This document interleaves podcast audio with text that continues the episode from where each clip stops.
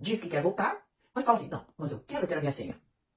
Olá, a seguidora que eu vou identificar aqui pela letra M mandou mensagem para mim embaixo no Instagram.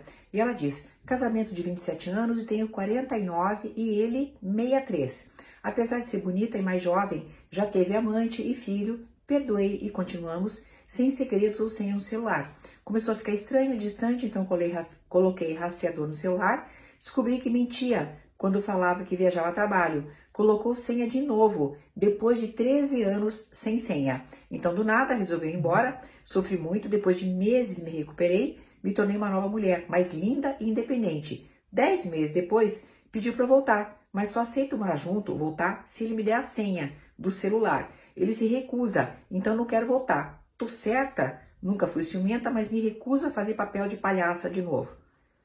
Bem, querida, Infelizmente, esse papel você pode fazer com senha ou sem senha, tá? É, eu já vi pessoas terem dois chips no mesmo celular. Não se deram nem ao trabalho de comprar um novo celular, tá?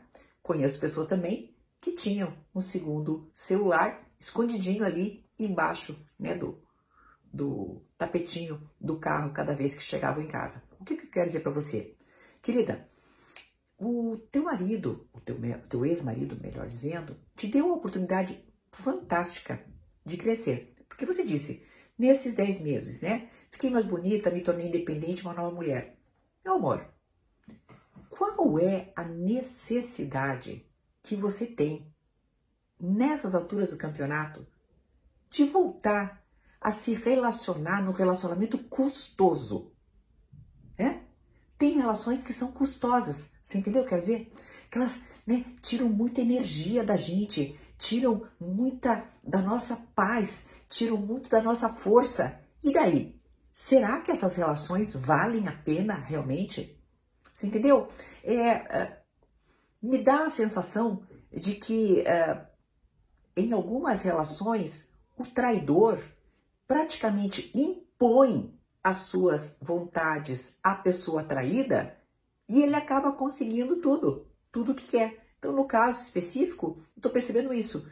Então, você tem um ex-marido, melhor dizendo, né, que diz que quer voltar, mas fala assim: não, mas eu quero ter a minha senha. E eu te digo o seguinte: esse papel que você não quer ter, talvez você tenha só pelo fato de voltar.